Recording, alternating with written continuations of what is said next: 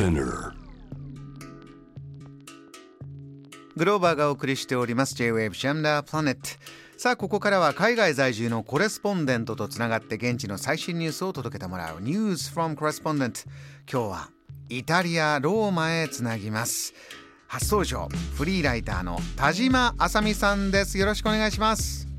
よろしくお願いします。えー、田島さん今そちらあの東京はねかなり今日ぐっと冷えたんですよ。そちらお天気とか気候はいかがですか？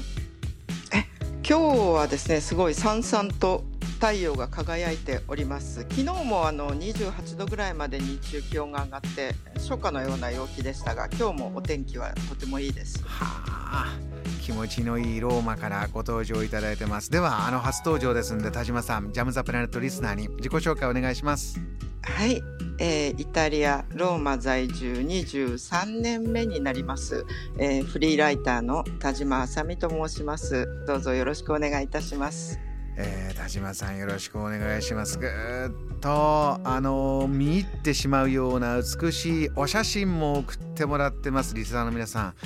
見てください。もうまるで映画からそのまま飛び出してきたような。見とれますけれどもね。観光客も大勢戻ってきてますね。そうですね。あの今年の4月にですね4月1日からあのいわゆる政府の新型コロナに関する非常事態宣言というのが解除されましてえもうその直後からですね、まあ、海外からのツーリストがイタリア各地に押し寄せてきているような状況ですえね。で非常事態宣言の解除後も、まあ、屋内の一部の場所ではマスク着用義務というのが続いてたんですけれども、えそれもですねつい先日ですね10月1日に、えー最後おの規制となっていた公共交通機関の利用時のマスク着用のその義務もついに10月1日から解除されましてえ、うんまあそういったあのなんていうんですかね気分的にちょっと明るくなるようなあの状況もあって観光客がどんどんどんどん、まあ、あの増えていってるような状況ですね。そういったこともあってこのお写真の何とも言えない明るさ皆さんのこう楽しさが伝わってくるんでしょうね。そうですねびっくりしましたね急にあの増えてきたんで。はあ、えー田島さんでは賑やかなローマから最初のニューストピックもうが伺いたいんですが何でしょうか？はい。えーとですね、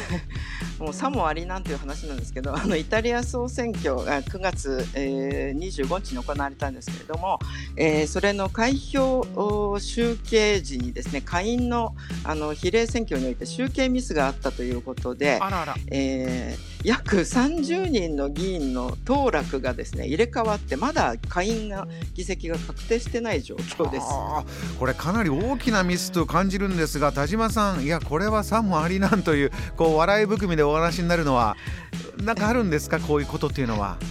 いやああってはいけないんですけれどもね、うん。もうなんかもうなんか投票したイタリア人に聞くとみんなもうなんか呆れちゃってて。って言ってもですね、ええ。あの実はその2005年に選挙制度改革っていうのがあったんですけど、はい。まあえー簡単に言いますと、まあ、下院は選挙区ごとに候補者名簿を提出して議席配分に関しては比例代表方式で行われるっていうふうになってるんですけどええ。この議席配分の集計というのが非常にややこしいんですよね。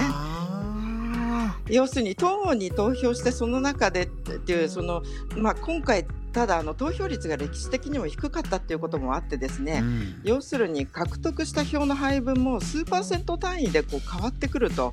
いうようなことで集計する人もやっぱり慣れていないと、うんもうちょっと簡単にミスが起こり得ると。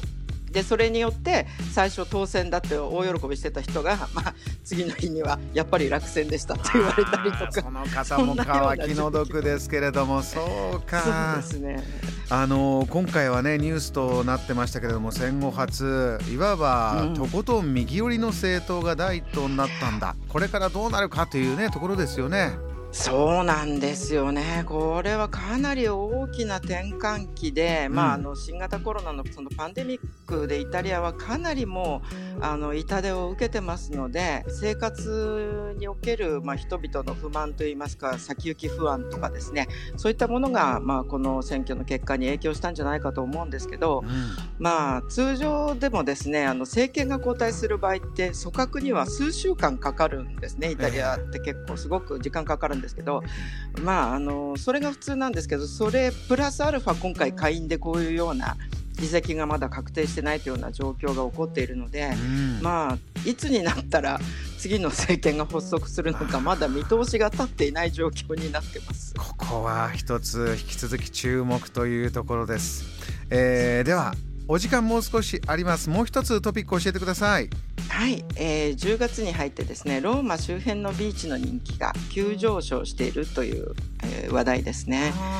どういったところが今急上昇中なんですか？ええ、あのイタリア語で10月のことをオットーブレって言うんですけど、うん、そのオットブラータ・ロマーナ要するにローマの10月というような言葉がある通りあり伝統的なあのローマの10月の素晴らしい好天気という意味ですね。で今日もまああの気温がちょっと初夏の陽気ですけど9月中に結構ですねお天気が不安定でいきなりあの晩秋みたいになっちゃったりとか寒くなったりあと大雨で集中豪雨があったりとか大変だったんですけど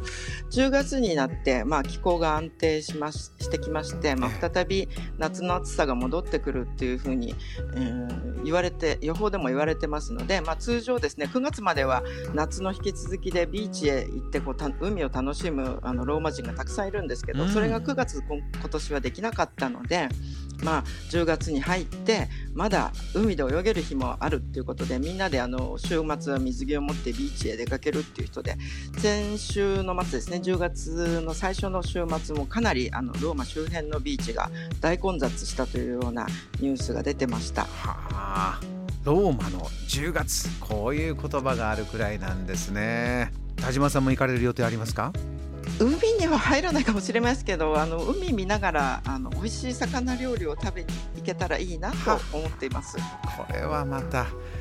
あの、はい、沈む夕日を見ながらですか？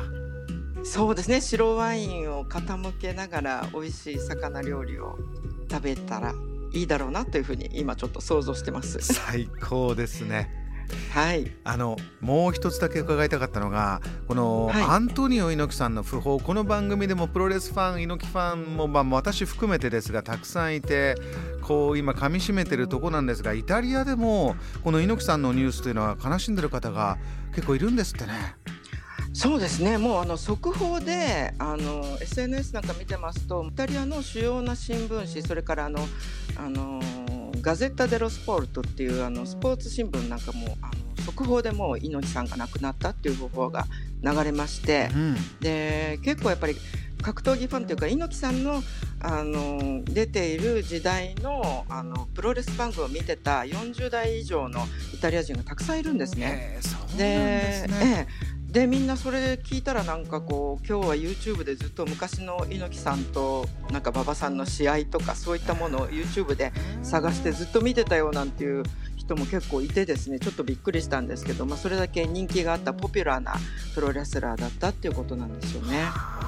いや我々と全く同じ思いで同じようにこうね猪木さん、えー、天国の猪木さんを思ってる方イタリアにも大勢いるというちょっと意外ですが嬉しいニュースもありました。そうですね。はい。わかりました、えー、田島さん、はい、初登場で、えー、いろんなお話聞かせていただきました。ぜひまた次回も楽しみに待ってます。ありがとうございました。はいありがとうございました。この時間はイタリア・ローマ在住のコレスポンデント田島あさみさんのお話を伺いました。JAM The Planet